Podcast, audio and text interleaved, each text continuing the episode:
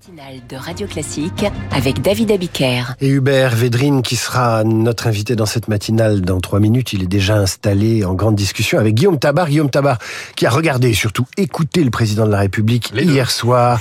Bonjour Guillaume, Bonjour bienvenue David. dans ce studio que vous connaissez si bien. Emmanuel Macron en a appelé hier à l'unité nationale après les attaques du Hamas en Israël.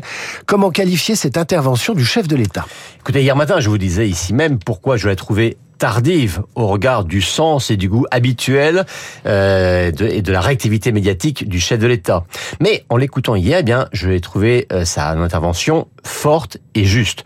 Alors, commençons par ce qui peut sembler un détail de forme, mais qui a quand même son importance. Euh, le président a parlé 10 minutes. 10 minutes quand il a l'habitude de faire au moins une demi-heure.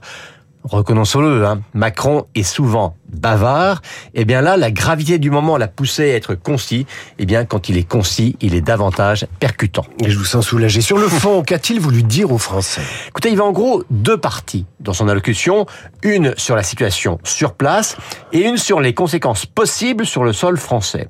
Euh, sur l'attaque elle-même, il a eu les mots pour désigner clairement la nature terroriste du Hamas et la reconnaissance du droit à Israël à se défendre, et aussi la promesse de tout faire pour que tous les otages soient libérés, et notamment les Français, avec cette phrase « Jamais la France n'abandonnera ses enfants ».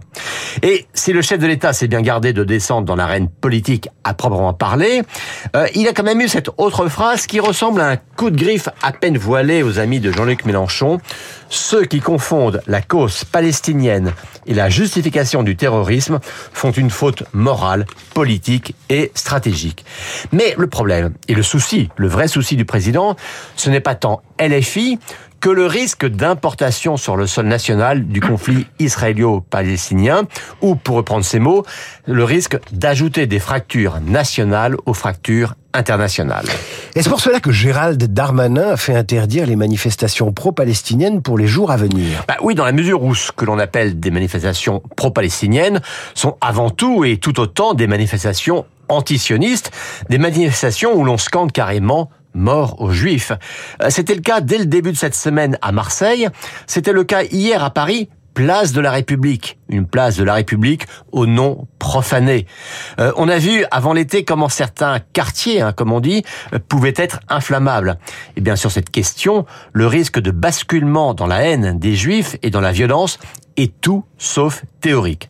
Alors, le bouclier d'unité hein, qu'Emmanuel Macron a appelé de ses voeux n'était donc pas une simple figure imposée que l'on trouve dans tout discours présidentiel, mais un mélange d'avertissement et d'injonction à tous ceux qui seraient tentés de prendre la cause palestinienne comme prétexte. Et cet avertissement, il vaut aussi pour les forces politiques. Je vous laisse deviner lesquelles. Bouclier d'unité, voilà une terminologie qui fait penser au fameux dôme de fer, ou alors, ou alors au bouclier des chefs gaulois, le dôme de fer destiné à protéger Israël. Guillaume, je vous dis à lundi. Tout À de suite, je reçois Hubert Védrine, ancien ministre des Affaires étrangères. Il est l'invité de cette matinale.